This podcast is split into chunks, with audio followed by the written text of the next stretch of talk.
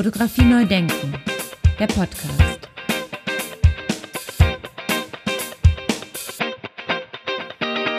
Ja, moin und ganz herzlich willkommen zu einer weiteren Episode von Fotografie neu denken.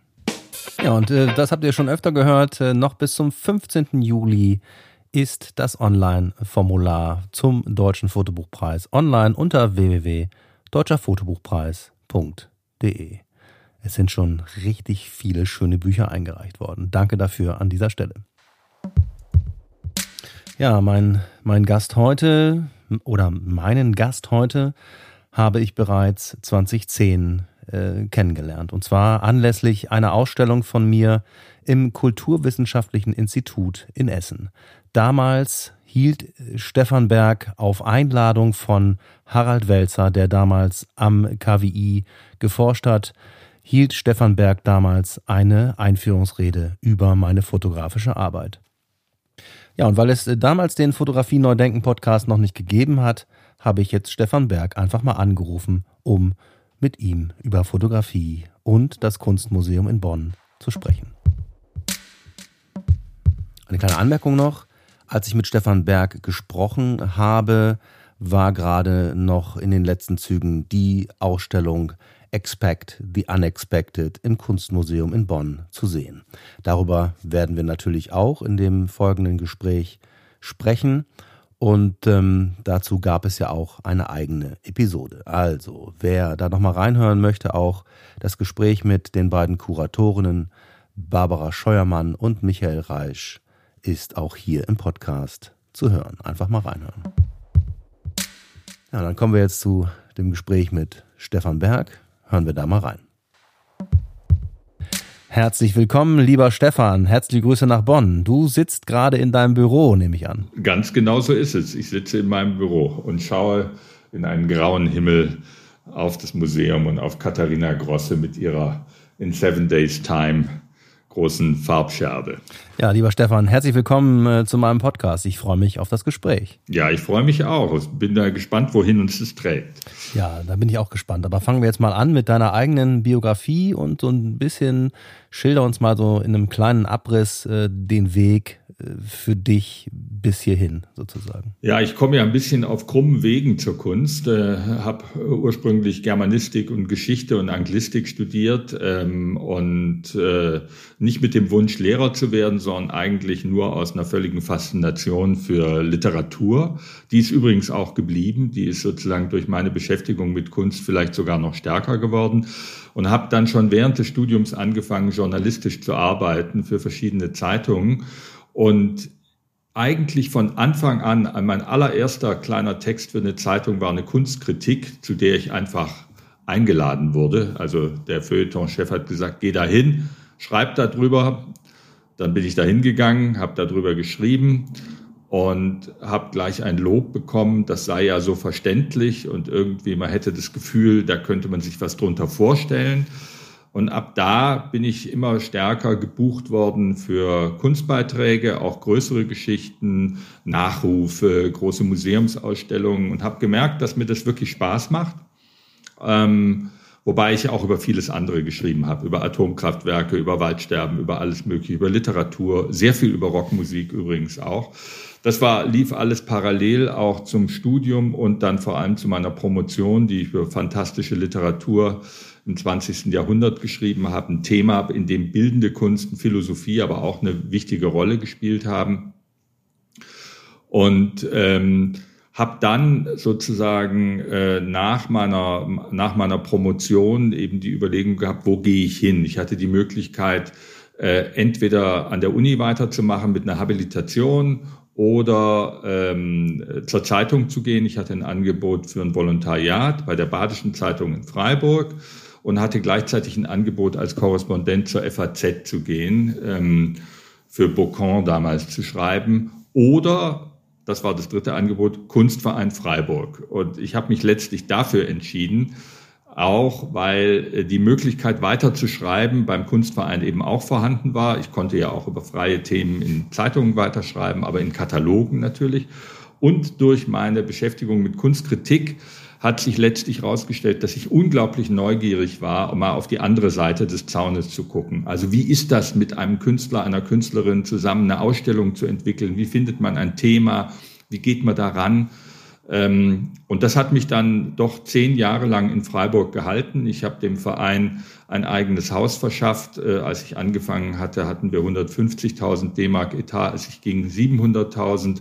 Wir hatten fünf Mitarbeiter. Ich hatte alleine angefangen. Also der Verein ist ein bisschen auf eine andere Ebene gekommen. Wir haben ein altes Schwimmbad umgebaut mit Hilfe von Mäzen zu einer, wie ich finde, immer noch sehr tauglichen Ausstellungshalle. Und von dort ging es dann nach Hannover, auch Kunstverein, aber eben sozusagen einer der größten in Deutschland mit einer sehr guten Infrastruktur, einem sehr guten Arbeitsumfeld, auch durch den Vorstand, der sich unglaublich da eingebracht hat. Da war ich sieben, acht Jahre und das waren sicherlich so für mich auch die wichtigsten Jahre, weil viele sozusagen Ausstellungsprojekte und Themen, die mich interessiert haben, da Wirklichkeit werden konnten. Und Hannover eine, wie ich finde, noch immer unterschätzte Stadt auch das Thema bildende Kunst und Kunst der Gegenwart sehr ernst genommen hat und das eigentlich sozusagen auch die Paradedisziplin war, mit der die Stadt kulturell so gepunktet hat. Sprengelmuseum, Kästner Gesellschaft, Kunstverein. Diese Trias hat sozusagen ein bisschen auch das kulturelle Leben der Stadt bestimmt.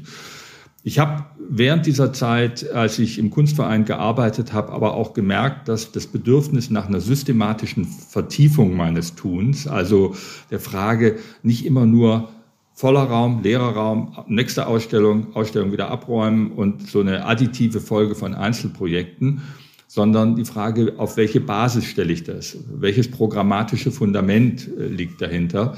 Äh, dass mich das immer mehr interessiert hat. Und dadurch kam dann eigentlich auch die Überlegung, den nächsten Schritt in Richtung Museum zu machen.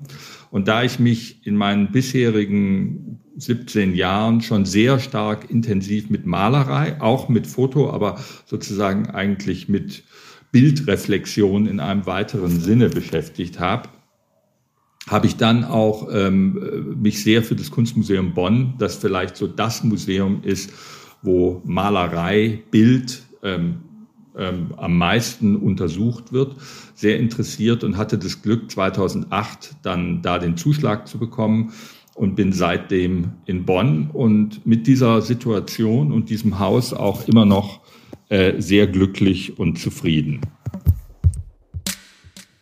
Ja, sehr schön. Da haben wir dann quasi auch die die Antwort von dir oder die Brücke von dir geschlagen, weil in meinem Podcast geht es ja nicht grundsätzlich um die Fotografie an sich, sondern und auch nicht um die Technik und so weiter, sondern um das Bild. Und auch im Festival fotografischer Bilder, wie der Name schon sagt, geht es stark um das Bild. Und du hast dich eben, wie du schon gerade äh, noch äh, äh, zum Schluss erwähnt hast, dich auch ja immer stark mit dem Bild und vor allen Dingen mit der Reflexion des Bildes beschäftigt. Genau, das ist wirklich wichtig gewesen. Und in der, innerhalb dieser Bildreflexion gab es eine Menge, und die kann ich kurz erwähnen, an Projekten, die ganz ähm, spezifisch auch auf Fotografie bezogen waren. In Freiburg noch habe ich eine Ausstellung gemacht, die hieß Unschärfe Relation, Fotografie als Dimension der Malerei. Also wo genau diese Schnittstelle eigentlich in den Blick geriet, sozusagen fotografische Verfahren, die aber vom Piktoralismus her sozusagen auch eine Nähe zum Tableau haben und sozusagen auch Farbe und malerische Fragestellungen. Äh, das war zu der Zeit, als Thomas Ruff zum Beispiel seine Nudes machte, die er aus den Pornos kamen aber in dieser ganz starken Auflösung eben sehr stark auch eine malereihafte Bildwirkung hatten. Ich hatte Arbeiten von Andreas Gurski, den Rhein dabei, der eben auch sehr stark wie Farbfeldmalerei aufgebaut ist. Also da begann schon eigentlich eine Auseinandersetzung die durchaus auch systematische Züge hatte. Ich habe dann mit Walter Niedermeyer ähm, gearbeitet, ähm, habe mich immer sehr stark auch über diesen über diese Schnittstelle zwischen Foto und Film interessiert. Das führte dazu, dass ich eine große Ausstellung, die über zwölf europäische Stationen ging, mit Gregory Crutzen ähm, in Hannover dann gemacht hatte, Anfang, Mitte der 2000er Jahre, auch unter der Untersuchung sozusagen der Nähe und der Entfernung zu den Jeff Wall-Tableaus. Ähm, dann war sicher sehr wichtig Jörg Sasse als, als jemand, der auch wirklich systematisch über den Fotobegriff nachdenkt und natürlich mit seinen Ausgangsmaterialien, gefundene oder eigene Fotografien, die Bearbeitung unter dem Titel der Skizzen, die Transformierung von ganz wenigen Skizzen zu sogenannten Tableaus, ähm, natürlich auch diesen, diese Nähe, ja, also zur, zur malerischen Bildhaftigkeit untersucht, aber eben auch die Spezifik des, des Mediums. Ähm, ich habe äh, äh, dann in Bonn eine Reihe gemacht, die sich auf amerikanische Fotografie bezogen hat. Das waren insbesondere Mitch Epstein, Larry Sultan und Louis Baltz. Ähm, das haben wir mit äh, Stefan Gronert äh, zusammen gemacht, der am Haus war und natürlich eben sozusagen äh, äh, qua Amt für die Fotografie zuständig war. Und interessanterweise waren alle drei Positionen die ersten musealen äh, Präsentationen eben dieser wichtigen Fotografen. Ähm, und äh, also insofern gibt es in meiner ähm, äh, Ausstellungsagenda ich habe nur ein paar erwähnt, schon eine ganze Reihe von Positionen, die in diese Richtung gehen. Jetzt bist du ja schon sehr lange dabei und hast auch äh, immer wieder natürlich die Diskussion sicherlich äh, verfolgt. Äh, wie siehst du denn die Bedeutung heute von Fotografie, vor allen Dingen auch ähm, im, im Hinblick auf die Digitalisierung? Ja, ich, also ich glaube, die, die Digitalität hat sozusagen der Fotografie schon nochmal einen neuen Bedeutungsschub und sozusagen nochmal eine Erweiterung so ihres Bedeutungsspektrums gebracht und gleichzeitig natürlich aber auch dafür gesorgt, dass ein Stück weit ein bisschen etwas aus dem Blick geraten ist, was eigentlich, glaube ich, im Bewusstsein einer Mehrheit der Gesellschaft, die sich damit beschäftigt, immer noch das Faszinosum an Fotografie ausmacht, nämlich diese Tatsache, dass man auf ein Bild schaut und meint, das, was auf dem Bild erscheint, sei auch da gewesen. Ähm, also ich habe mich damals eigentlich sehr stark ähm, an, an, den, an den Theorien von Roland Barthes ähm, äh, orientiert, also insbesondere sein Begriff des Punktums fand ich ähm, da immer wichtig. Man kann ihn natürlich auch als Index bezeichnen, aber äh, letztlich dieses Moment, dass am Foto gar nicht das interessiert, was ähm, zur Botschaft kodiert ist, also das, was sozusagen ähm, beabsichtigt ist, sondern etwas, was in dem Kodierten brach liegt. Also Roland Barthes nennt es ja das Punkt-Um, also das Unerwartete, Ungeplante. Also was mich immer interessiert hat, ist dieser, dieser, dieser doppelte äh, Punkt. Ähm, auf der einen Seite glauben wir ein Foto, immer noch, ja, und trotz der ganzen digitalen Entwicklung, weil wir davon ausgehen, das, was auf dem Foto erscheint, ist das, was da ist.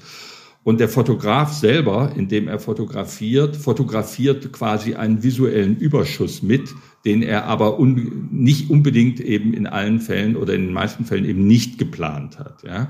Also das, was erscheint im Foto, jenseits dessen, was beabsichtigt ist. Und das wird natürlich durch die Digitalität ein Stück weit aufgehoben. Ja? Also die Digitalität mit ihrer 0-1-Entscheidung erlaubt ein komplett geplantes Foto, in dem also dieser visuelle Überschuss ähm, eines Punktums, wie Roland Barthes sagt, nicht mehr vorhanden ist.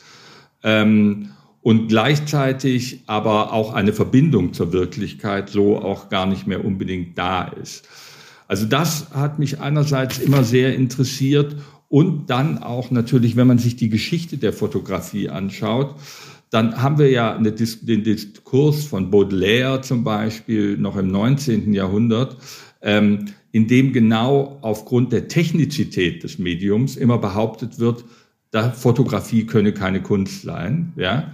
Und diese Technizität des Mediums sorgt aber gleichzeitig dafür, dass genau das Faszinosum des Fotografischen, nämlich dass da was verknüpft ist mit der Wirklichkeit, ja, dass da nicht ein Maler zwar mit seiner Hand, mit dem Pinsel eine Leinwand berührt und damit eine malerische Wirklichkeit schafft, die aber niemals sozusagen zu verwechseln ist mit der realen Wirklichkeit draußen. Ähm, also das wird dadurch ja ein Stück weit äh, äh, entwertet oder aufgehoben. Ja, interessanter Gedanke, wenn nicht sogar eine Überhöhung da stattgefunden hat, weil jetzt stehen die Menschen ja, die sich nicht mit digitalen, äh, mit der digitalen Technizität sozusagen auskennen, ja noch äh, schwieriger da, das zu verstehen und das äh, einzu, einzuordnen. Weil wenn wir jetzt zum Beispiel ganz aktuell die KI-Diskussion und das, was da passiert, mit, mit einbeziehen. Ja, ja, absolut. Ne?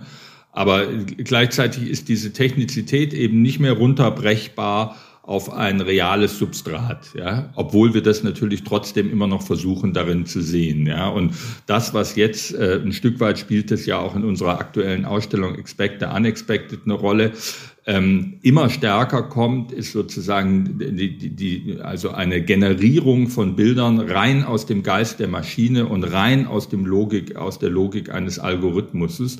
Also in Expect ist ja noch das meiste fotobasiert und auch sozusagen auktorial verantwortet. Also eigentlich gibt es fast nur Michael Reisch, der tatsächlich ähm, die Maschine arbeiten lässt und sozusagen dann seinen Auswahlprozess darauf begrenzt zu sagen, wo generiert die Maschine Bilder, die wir scheinbar wiedererkennen könnten, obwohl sie eigentlich kein reales Substrat mehr hinter sich lassen, äh, hinter sich haben.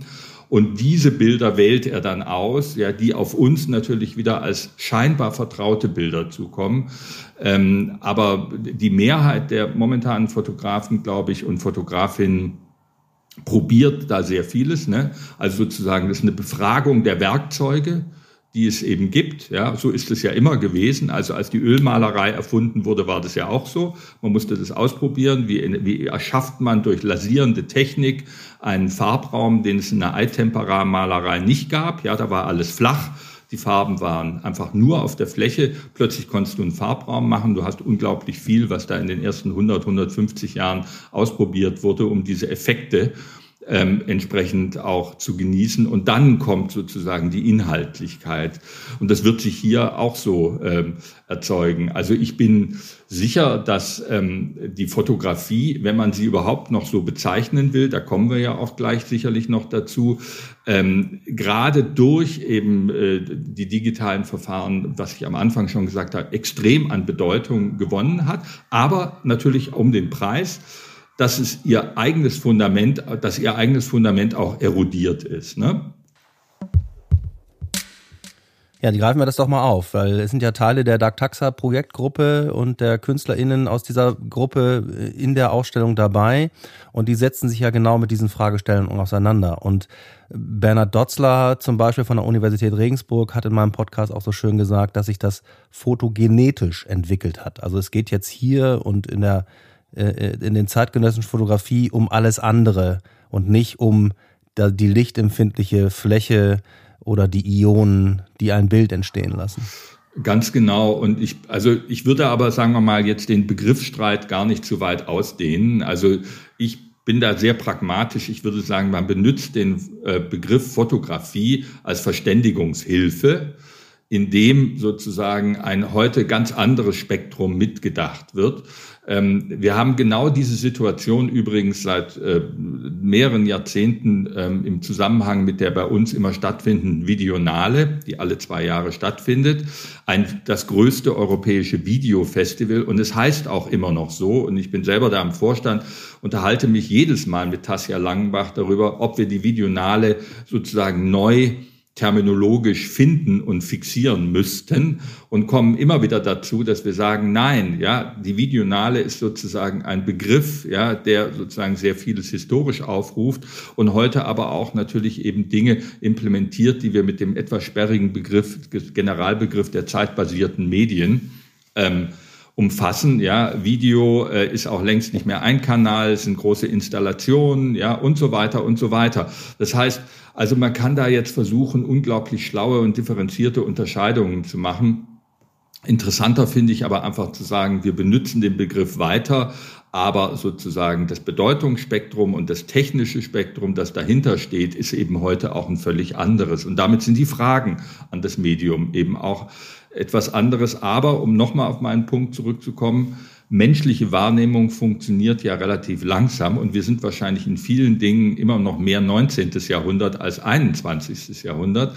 Und deswegen glaube ich, ähm, löst jedes fotografische Bild, auch wenn es keine fotografische Grundlage mehr hat, ja, lichtempfindliche Oberfläche etc. und all dieses, löst immer noch unseren Reflex auf, aus, dieses Bild so zu sehen, wie man klassischerweise ein Foto gesehen hat. Ja? Und ich finde das einen hochinteressanten ähm, Punkt, äh, um sozusagen theoretisch auch über das Medium nachzudenken, weil ich mir, weil ich auch glaube, dass viele äh, Künstler, die mit Fotografie und mit avancierter Digitalfotografie arbeiten, eigentlich implizit das mitdenken, dass das, was da entsteht, äh, irgendwo auf einer Ebene der Glaubwürdigkeit noch siedelt, die jedenfalls eine andere strukturelle Bedeutung hat, als es bei Malerei oder Skulptur der Fall wäre. Absolut. Äh, also schöner Gedanke, weil das erinnert mich so ein bisschen daran, was Klaus Honnef in unserem Vortrag 2017 gesagt hat, dass wir alle fotografisch sehen. Also dass wir das immer mit dem abgleichen, wie wir auch sehen können. Genau. Fotografie neu denken der Podcast. Jetzt komme ich zu einer Frage, die ich immer wieder gerne stelle, die heißt, wann ist ein Bild ein gutes Bild? Denn da spielt doch das Medium eigentlich keine Rolle. Da spielt das Medium, glaube ich, auch keine Rolle. Das sehe ich ganz genauso. Ähm, und die Frage ist natürlich ebenso komplex wie äh, schwierig gesamthaft zu beantworten. Aber äh, für mich ähm, ist es äh, sicherlich wichtig, dass ein Bild jenseits des Sichtbaren und des vielleicht Gemeinten einen visuellen oder einen inhaltlichen Überschuss äh, enthält, den ich quasi nicht rückstandslos aufklären kann. Also ein Bild darf in keinem Fall sozusagen eine Art Puzzle sein, das ich zusammensetzen kann und am Ende habe ich alles. Ich habe alle Informationen, alle Intentionen, sondern es, es muss sich ein Stück weit ähm, einer, einer kompletten Auflösung oder Aufklärung auch entziehen. Das wäre für mich immer ein Kriterium, ob ich jetzt mit, äh, mit einer Installation umgehe oder sowas, äh, ob ich ein gemaltes Bild sehe, ob ich ein fotografisches und digital erzeugtes Bild sehe.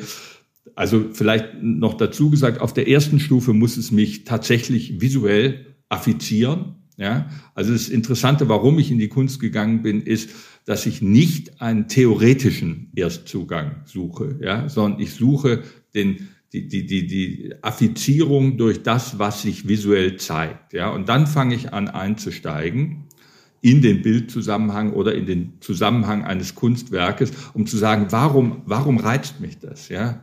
Warum fordert mich das heraus? Ja? Und ich muss an irgendeinem Punkt dann auf eine bestimmte Aporie stoßen, also so eine Ergebnislosigkeit, ja, die mich dazu nötigt, zwingt, einlädt, wie auch immer, weiter zu gucken, weiter zu denken, weiter zu forschen, Synapsen in andere Bereiche aufzumachen. Ähm, also am Ende kann man vielleicht anekdotisch zugespitzt sagen, ist Kunst immer das, was übrig bleibt, wenn alles erklärt ist. Ja? Ähm, also wenn sozusagen wir auf eine Ebene kommen, die einer reinen Erklärung nicht ähm, zugänglich ist. Ähm, das ist ein Moment, äh, leben wir da in einer Zeit, in der diese Art von Kunst nicht so besonders gefragt ist, muss man auch sagen. Ähm, ich glaube, es geht im Moment stärker um Moral und Haltung und äh, tatsächlich auch um Eindeutigkeit. Fast schon mit der, mit der Problematik, dass Kunst sozusagen zu etwas sehr Funktionalisiertem werden kann, ja, also mit dem man Gender-Thematiken, äh, was weiß ich was, politische, gesellschaftspolitische Themen eben bebildern kann, auch illustrieren kann. Und je eindeutiger sozusagen die Positionierung des Werks ist, umso besser scheint es zu sein. Ähm, während ich genau diese Form von Pluralität, Uneindeutigkeit, Aufgeladenheit, ja, mit auch, auch unterschiedlichen, sich vielleicht auch widersprechenden und paradoxen Energien für nötig halte. Ähm, wir leben leider in einer Zeit, in der sozusagen überall Stopp- und Verbotsschilder aufgebaut werden. Das könnte falsch verstanden werden. Hier brauchen wir ein Erklärkondom dazu. Hier muss sozusagen etwas eindeutig gemacht werden, damit es auch auf keinen Fall Missverständnisse gibt. Das ist, glaube ich, nicht so besonders gut für die Kunst, ist aber ganz sicher nur eine vorbeigehende Phase, die auch notwendig ist, weil sozusagen andere Dinge vielleicht ein bisschen im Vordergrund stehen. Aber habe ich jetzt etwas ausgeholt. Ähm, das wären so Punkte, die mich äh, dabei dann wirklich interessieren. Also mir fiel da nochmal auf, dass du es vorhin äh, mit der Literatur auch verglichen hast. Also ist das vielleicht so ein fantastischer Moment? Also eben der, dieser Moment, wo aus verschiedenen Bausteinen etwas zusammengesetzt wird, etwas neu gedacht wird. Ist es so? Genau.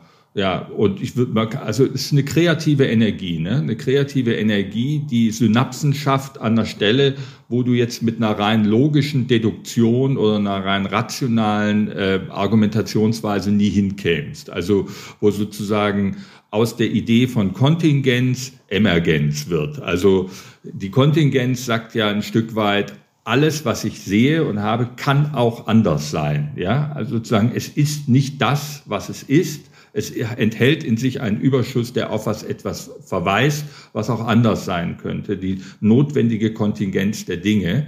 Und der Emergenzbegriff will ja sozusagen darauf raus, dass manchmal aus einer Geschichte etwas anderes entsteht, was nicht evolutionär nachzuvollziehen ist, also in einem Prozess, in dem du verschiedene Stufen hast, wo du siehst, das eine löst das andere ab, weil da gab es die und die Voraussetzungen und dann entsteht daraus das und dann entsteht etwas Drittes, sondern es gibt einen Sprung. Ja, und das hat es auch in der Entwicklungsgeschichte der Menschheit und der Erde immer wieder gegeben, dass es Sprünge gibt, die emergent sind. Also die kannst du nicht mehr deduzieren auf den vorigen Zustand und sagen, klar, wenn der vorige Zustand so war, dann muss ja logische Folge sein, der nächste Zustand ist so. Und dieses Moment der Kontingenz und der Emergenz ist in hohem Maße auch speditiv für, für glaube ich, für Künstler in, in der Art ihres Vorgehens, ja, äh, wie eben auch für die Betrachtung nachher besonders ähm, reizvoll und ergiebig. Ja, spannende, spannende Gedanken. Ähm, wie, wie geht ihr denn dann eigentlich vor äh, im Kunstmuseum äh, Bonn oder du als Intendant, um vielleicht ja das Gegenteil zu finden oder dem Trend etwas gegen zu, entgegenzusetzen oder der Gesellschaft zu zeigen, okay, ihr steht jetzt hier und in die Richtung könnte es vielleicht gehen oder in die sollte es vielleicht auch nicht gehen. Ja, da gibt's äh, also eigentlich nur ein Rezept und das ist ähm, letztlich nicht übertragen. Du musst unglaublich viel gucken. Ja, du, du fährst rum äh, und du reagierst natürlich dann auf Dinge, äh, bei denen du diese gewisse Unterschiedlichkeit auch wirklich siehst. Ja, und versuchst die dann stark zu machen. Ähm, das Gute ist ja ähm, also in, innerhalb dieser Welt, in der wir jetzt sind, ähm, ist ja wirklich fast alles möglich. Ja? Also es ist tatsächlich eine irrsinnig weite, große, ähm, äh, in, in ihrer Globalität enorm vielfältig facettierte Wirklichkeit geworden. Und eigentlich ist ja unsere Schwierigkeit, wie wenden wir einen Filter an, durch den wir überhaupt noch die Chance haben, was zu sehen und nicht in diesem in dieser Massenhaftigkeit auch von Bildern ja, ähm, unterzugehen. Und da hat man ja letztlich nur seine eigene äh, Bildung, die eben über so und so viele Jahrzehnte erfolgt ist, und seine eigene Wahrnehmungsstruktur, mit der man versucht, das rauszuholen. Also das ist, glaube ich, ein Prozess, da, da kann man kein objektives Verfahren für angeben. Aber ähm, ich merke eben immer, wenn ich auf Künstler stoße, bei denen ich genau diese Art der Ambivalenz, der, der, der, der Pluralität äh, sehe, ohne dass daran zum, zum Beispiel jetzt ähm, eine Entschiedenheit einer bestimmten Haltung fehlen würde. Ja, das ist ja nicht irgendwie ein amorphe, äh, äh, eine amorphe Geschichte, sondern dass da, da stehen ganz dezidierte Haltungen dahinter, die aber eben darauf einzahlen, dass die Welt eben nicht eindeutig ist und nicht alles, was der Fall ist. Was ähm, sicherlich dabei die Schwierigkeit ist, äh, ist je nachdem, in welcher, in welcher Phase du gerade agierst und arbeitest, dass manchmal die Haltungen, die wir jetzt für, für interessant halten und hier am Museum zeigen, quasi in der breiten Öffentlichkeit nicht diesen Widerhall haben. Und das ist sozusagen eine Frage, mit der man sich natürlich als Intendant eines Hauses oder auch als Kurator schon immer wieder auseinandersetzt, weil man will natürlich wirken. Das ist ja klar. Also du willst als Künstler eine bestimmte Wirkung entfalten. Das ist sicherlich der Hauptgrund, warum man künstlerisch produziert, dass man eben nicht die Bilder, ich sage jetzt Bilder stellvertretend für Kunstwerke allgemeiner Natur, ähm, nicht, weil man die Bilder nur für sich haben will, das ist der ganz starke Erstimpuls, aber man will sie veröffentlichen. Ja? Also sozusagen, es gibt diese, diese, dieses Momentum, indem man sagt, ohne eine Veröffentlichung existieren sie quasi nur unvollständig. Sie sind zwar da, aber sie können eben ihre Wirkung so nicht entfalten. Und auf einer übertragenen Ebene geht mir das als Vermittler, als Kurator natürlich ganz genauso. Ich glaube ja an die Positionen, die wir zeigen, ja, und ich mache sie nicht in erster Linie aus einer strategischen Hinsicht, sondern ich mache sie, weil ich in diesen Beruf gegangen bin um sozusagen diesem Moment einer produktiven Uneindeutigkeit ja, unserer Welt Gestalt zu verleihen. Ja, das ist sozusagen die Idee. Wenn dann äh, die FAZ nicht schreibt und die Zeit nicht schreibt und das Fernsehen nicht da ist und das Publikum auch nicht kommt, dann ist es nicht der Beweis dafür, dass man total falsch gelegen hat, aber es ist natürlich unbefriedigend. Ja? Und diesen, ähm, diese, diesen strukturellen Konflikt zwischen was finde ich gut und was ist im Moment gefragt und wie stark gehe ich danach, dass ich ja ein Stück weit auch die Wurst nach der Speckseite werfen kann und sagen kann, dann mache ich eben stärker das, was jetzt gefragt ist. Das ist sicherlich etwas, was äh, unseren Beruf ähm, einerseits interessant, aber eben auch natürlich äh, herausfordernd macht. Da ähm, versuche ich ein bisschen darauf zu bauen, dass ich auf eine lange Sicht, sagen wir mal, eine lange Sicht wäre jetzt für mich mindestens 100 Jahre, sich das Ganze so ein bisschen ausponderieren wird. Ja, ich meine, wir wissen ja, Namjoon Pike in der Galerie äh, äh, äh, Parnasse in Wuppertal, da waren bei den Happenings oder den Performances halt ein paar Leute da und äh, die, die Mehrheit hat gesagt, was, was soll der Spinner, ja, und Charlotte Mormon und so weiter. Und heute ist es halt Teil der Kunstgeschichte, ja. Also ähm, damit kann man sich dann ja auch immer ein bisschen helfen. Gehen wir nochmal auf die Ausstellung ähm, Expect the Unexpected ein. Ähm, war das eine große Diskussion? ich hatte das mit Barbara Scheuermann auch schon mal so ein bisschen angesprochen, aber jetzt auch nochmal an dich die Frage, war das eine große Diskussion, so ein bisschen das zu verargumentieren, dass das im Kunstmuseum Bonn stattfindet? Nee, das war, also man muss sagen, das Projekt, ich glaube, das hat Barbara Scheuermann auch erwähnt, ist ja sehr lange schon geplant gewesen. Also wir haben das 2018 andiskutiert und es ist ja auch durch die Gespräche von Barbara Scheuermann mit Michael Reisch und auch hin auf seinen Impuls entstanden. Und wir haben ja auch Arbeiten von Michael Reisch in der Sammlung, haben uns also auch mit seiner Position immer wieder auseinandergesetzt. Und das war eigentlich 2018 schon ein Punkt, wo wir sagten, das interessiert uns absolut, ja, weil die Frage, wo diese Bilder, wo diese technischen Bilder hingehen, ist natürlich eine Frage, die einfach auch eine gesellschaftliche Relevanz hat und eine hohe künstlerische Relevanz, ja, wo beides zusammenkommt. Also da gab es überhaupt keine kritische oder problematische Diskussion, äh, nur eben eine lange Verschiebung aufgrund von Corona, weil 2021 ging es dann nicht und dann kamen nochmal andere Sachen dazwischen. Und manchmal ist es so, dass einem diese Verschiebung ein, ein aus dem Fokus der Aufmerksamkeit rückt. In diesem Fall war es jetzt tatsächlich mal anders. Ich würde behaupten, wenn wir die Ausstellung 2020 auch ohne Corona gemacht hätten, wäre das Feedback darauf wesentlich geringer gewesen, als es jetzt ist. Ähm, und das hängt natürlich einfach damit zusammen, dass in den letzten Wochen und Monaten diese Chat-GPT-Diskussion in den Zeitungen einfach allgegenwärtig ist. Und interessanterweise, obwohl es ja KI schon lange gibt und sie lange diskutiert wird, auch auf bildgebenden Feldern, es witzigerweise ein Schreibprogramm sein musste. Also ein, ne, sozusagen, es geht um den Text. Und plötzlich, also die, das Generieren eines Textes aus dem Geist der Maschine scheint uns als Gesellschaft überhaupt erst dafür sensibilisiert zu haben, dass da möglicherweise eine echte Kulturrevolution auf uns wartet oder eben schon in vollem Gange ist. Man muss ja eher Letzteres sagen.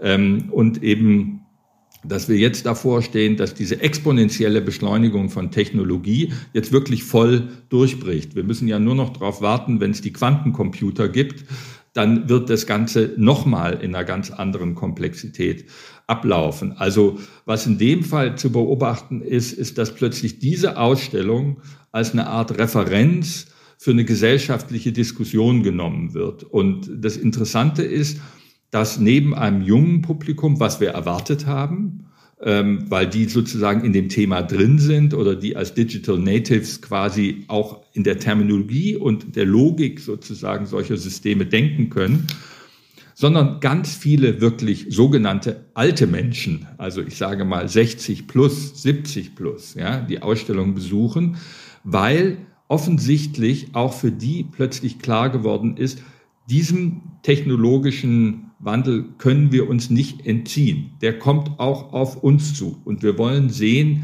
wie sozusagen im Bildbereich das aussieht. Und da sind extrem viele neugierige Fragen. Ich hatte auch zum Beispiel bei unserem Verein der Freunde, der ja auch durchaus eher ältere Menschen in der Mehrzahl enthält, das Gefühl, die gehen da durch und sagen, ja, das ist mir einfach zu technisch, zu kompliziert, 3D-Scanning, äh, was ist denn das alles und ne? Aber überhaupt nicht. War das Smartphone für dich auch oder war das Smartphone für dich der Break-Even? Also der das das Tool, was uns sozusagen die Welt erklärt oder was uns den äh, Gesellschaftsraum und auch den Kunstraum jetzt verstehen lässt? Ich glaube schon. Also sicher nicht die alleinige, der alleinige Grund, aber aus meiner Wahrnehmung ist das ganz klar der, der Treiber, der Haupttreiber. Ich habe auch an mir selbst gemerkt, wenn wir jetzt nochmal einfach nur auf Fotografie äh, zurückkommen, ähm, ich habe mir natürlich auch noch Anfang der 2000er Jahre nicht vorstellen können, dass ich irgendwann mal keine Fotokamera mehr habe. Ja? Ähm, dann wurden die ja erstmal kleiner und auch digitaler und so.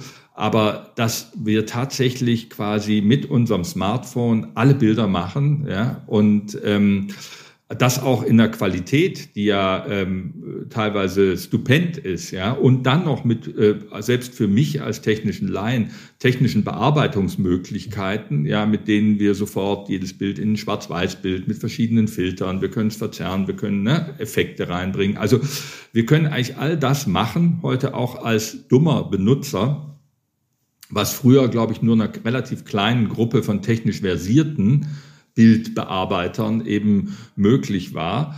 Und wir haben auch, glaube ich, also unser Verhältnis zu Bildern insoweit geändert, als ähm, wenn ich persönlich zurückschaue, also in meine Zeit, als ich 30 war, da bin ich mit einem Fotoapparat und sechs Kodachrom äh, Film A36 Aufnahmen aufgebrochen, war sieben Wochen in Griechenland und habe mir bei jedem einzelnen Bild, was ich gemacht habe, sehr lange und genau überlegt, ob ich jetzt ein Bild aus diesem 36 Bilder umfassenden Kodak-Röllchen für dieses Thema verschwende, ja, weil ich ja nur diese sechs Filme dabei hatte.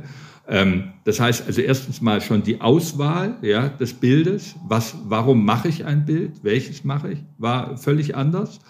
Ähm, also bei mir, ja, sozusagen, andere haben vielleicht viel mehr.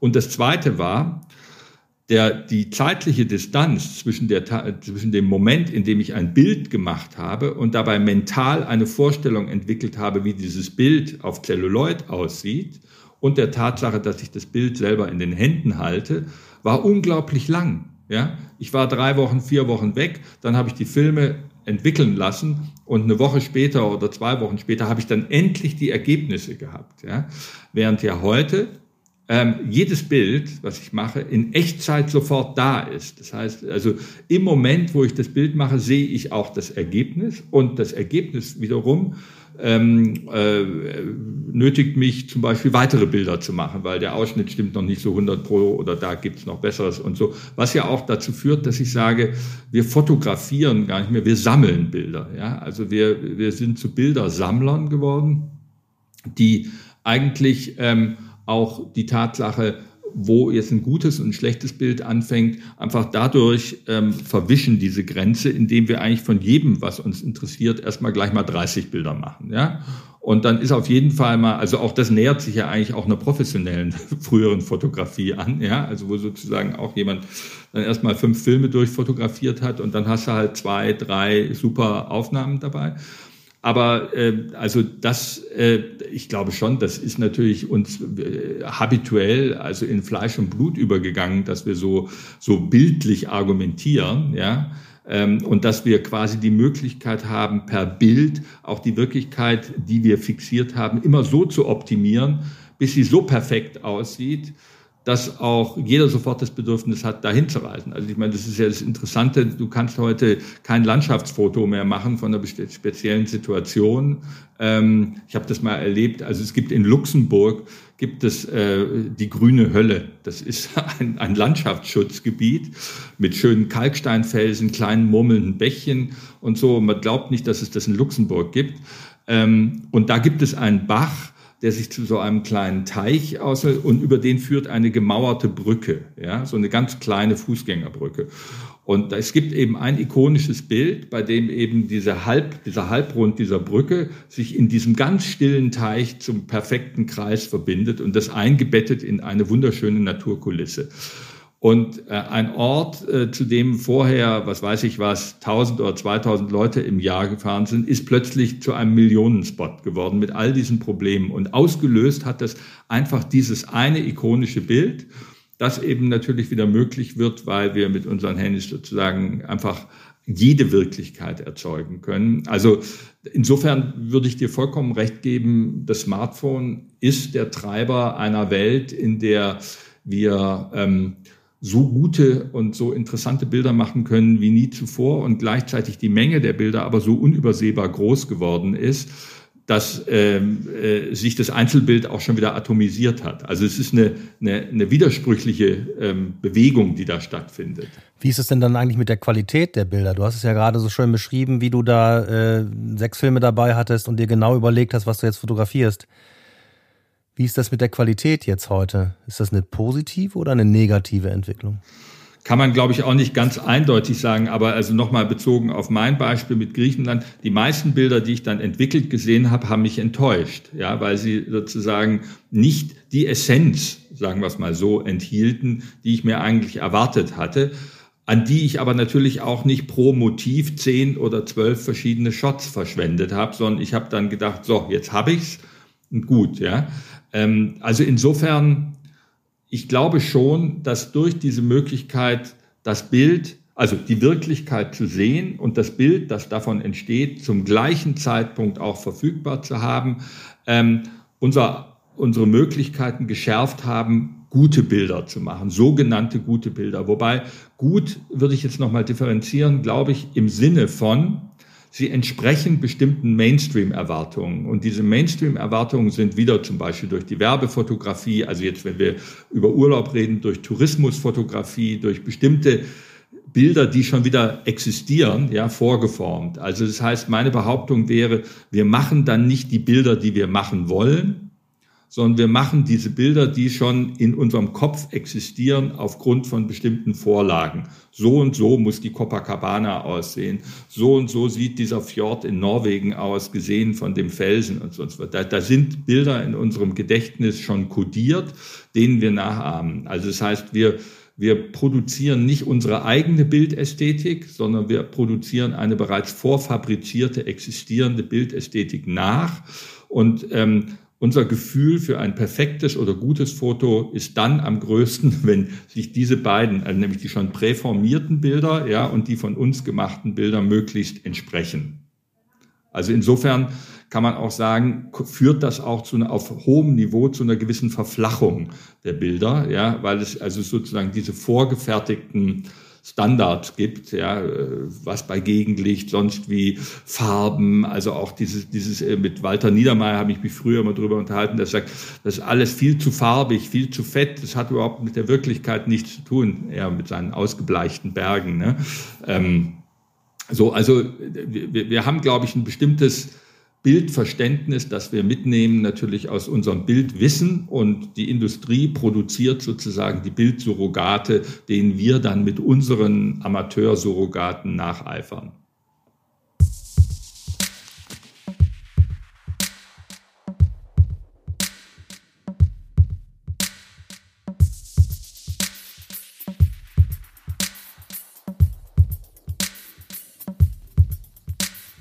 Lieber Stefan, herzlichen Dank für das Gespräch. Äh, viele Grüße nach Bonn und bis bald. Danke dir, Andy. Ja, wer sich äh, weiter informieren möchte über die Arbeit von Stefan Berg und das Team von Kunstmuseum in Bonn, der muss mal kurz äh, einfach nur auf www.kunstmuseum-bonn.de gehen. Ja, das Online-Formular zum Deutschen Fotobuchpreis ist nach wie vor online unter www.deutscherfotobuchpreis.de. Vielen Dank fürs Zuhören, gesund bleiben da draußen und bis zum nächsten Mal. Ciao, ciao. Fotografie neu denken, der Podcast.